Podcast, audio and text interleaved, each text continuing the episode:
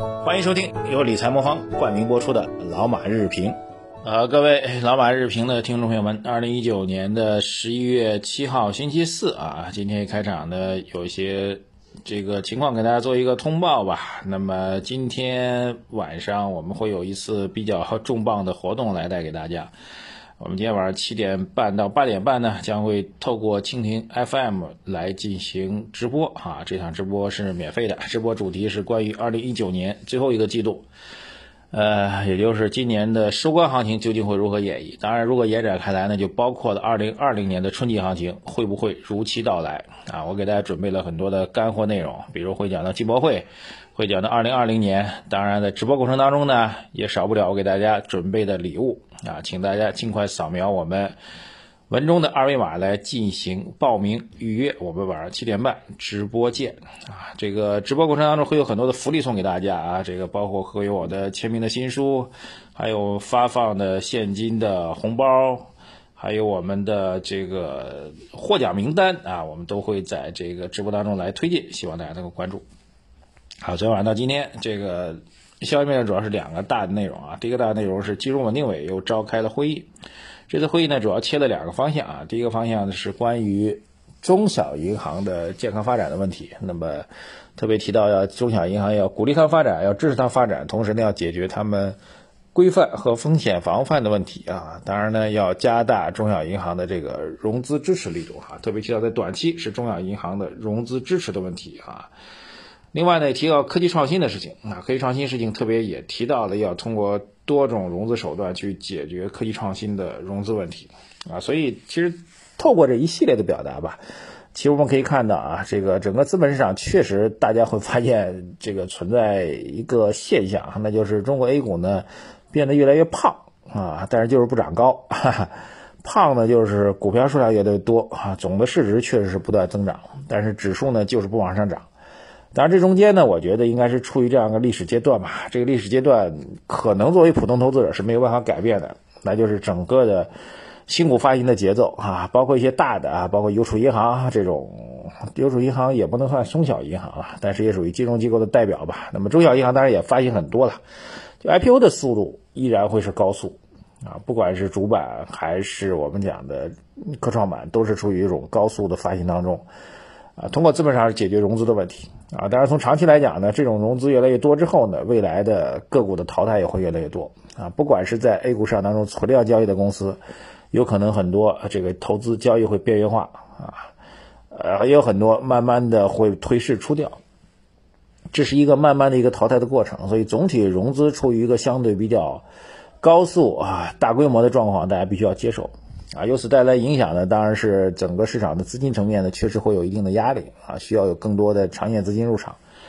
另外一个呢，对于投资来说，也必须要非常清晰的知道，很多股票呢都会出现类似于交易冷淡啊，资金量大进出不方便，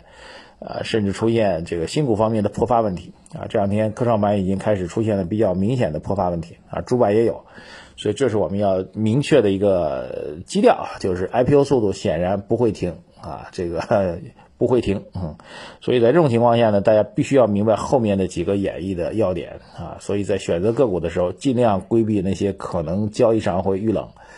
可能会出现新股可能会破发的问题啊。关于新股的这个。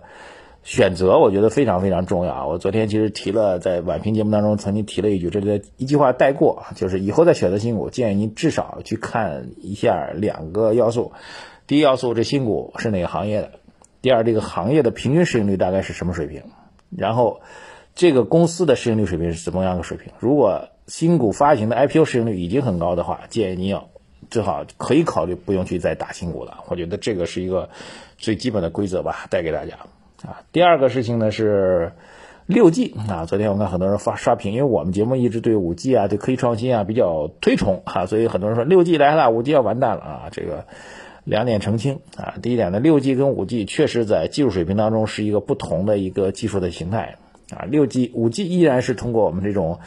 啊基站呀。光纤呀等等来铺设，对吧？那么六 G 呢，就直接把这个 传送带、传送的空间、传送的渠道放到天空当中去了，就是要用通过卫星传输的方式来解决这个宽带啊网络传输的问题。这个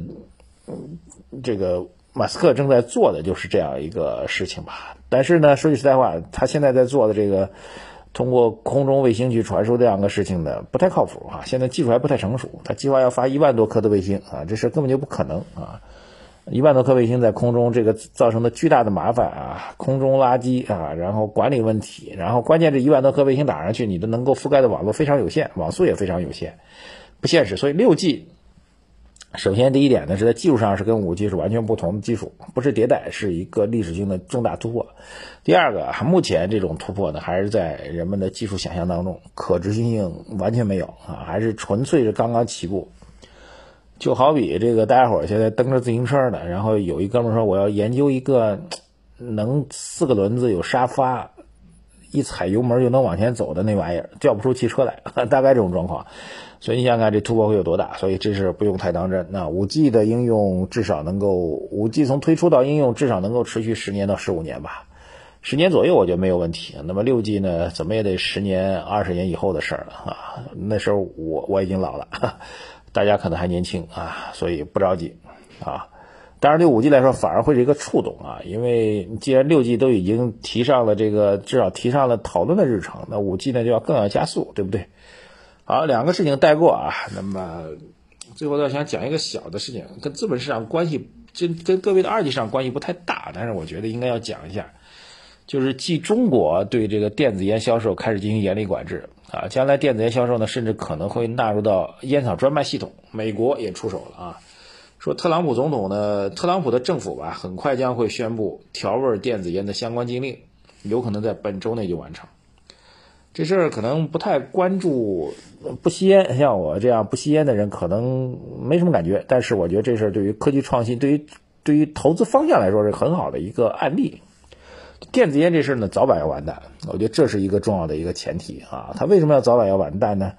因为它有两方面的重大的瓶颈。这个是我们来做一个投资，就本人对于电子烟的投资，旁边很多身边很多投资人都在投电子烟啊。原因呢，也没有其他的可投的吧，这可能也是一个原因。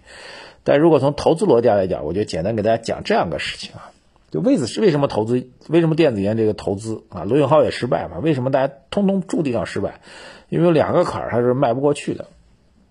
第一个坎儿，电子烟本身这个玩意儿呢，它对人体的伤害是确定是有的啊。它虽然把焦油去掉了，但是尼古丁依然存在啊。尼古丁是吸烟成瘾的一个很重要的要素，而尼古丁对人体也是有伤害的。虽然伤害比焦油要低，但是肯定是有伤害的。但是它那个电子烟里面如果没有尼古丁的话，就没有人去吸了。所以这是一个很重要点，就是鼓吹电子烟跟传统香烟相比没有危害。这个最基本点是站不住的，就像一个保健品，你天天说对人体好，然后查下来真做一个这个双盲实验，你发现对人体一点效果都没有，那就站不住了。当年的这个这个这什么吉草啊之类的，呃等等都有这样的问题，对不对？其实所有的保健品几乎都没有什么 太多的实际功效吧。一拿出真正的数据对比，一拿出科学研究来说，你的皮就被扒下来了，这是第一个问题。包括那个东阿胶之类的，都有类似的风险和问题吧，呃。第二个问题呢，就是电子烟本身的生产毫无技术含量啊，所有的电子烟品牌通通都是在我们深圳的几家加工厂、几家共同的产品线上生产出来的，主要生产那个所谓的烟弹，烟弹技术完全统一啊，只是你要加的味道不同，有个所谓调香师来给你调一下，调一调，调一调就好了哈。然后呢，这个。烟弹放到烟管里，只要注册上你自己的名字，你自己去负责确定密码去做营销就行了。所以技术上毫无差别，任何一个企业都没有办法跟其他的企业拉开真正意义上的差别啊！因为这所有的产品线都是一样的，大家都是外包给这几个深圳的工厂来生产的，所以这两点就注定了在这个行业当中，行业不可能做大，有有身体伤害啊。第二一个呢？技术上不可能有突破，也不可能有真正的标杆企业脱颖而出。在这种情况下，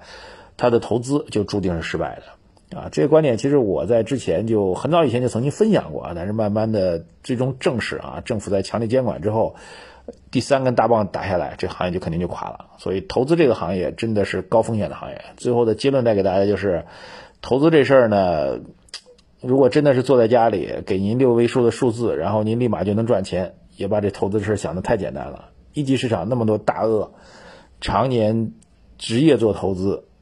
这一轮投资电子烟也都有很多人亏的输的裤衩都没了，就想想风险会有多大吧。理财魔方倡导以基金组合的方式科学投资基金，基金组合相比指数波动小，收益高，涵盖股票、债券、黄金 ETF、海外 QD 等基金资产，不定期提供组合调整建议，可一键完成调仓。理财魔方拥有证监会颁发的基金销售牌照。各大应用商店搜索“理财魔方”即可下载。好，所以话说回来啊，我们在蜻蜓 FM 推出来的马红曼的个人投资课就更加值得你去关注和购买了。从基本学起，从系统学起，了解投资的基本逻辑，让自己的大脑变得更清楚。谢谢大家！微信公众号，我们今天的互动话题是什么呢？各位也给我们一点建议吧。我们今天的互动话题就是。关于 A 股市场，我们如果有跨年的机会的话，你会看好哪个板块？给我一点的参考的方向。我们今天晚上直播见，谢谢大家，再见。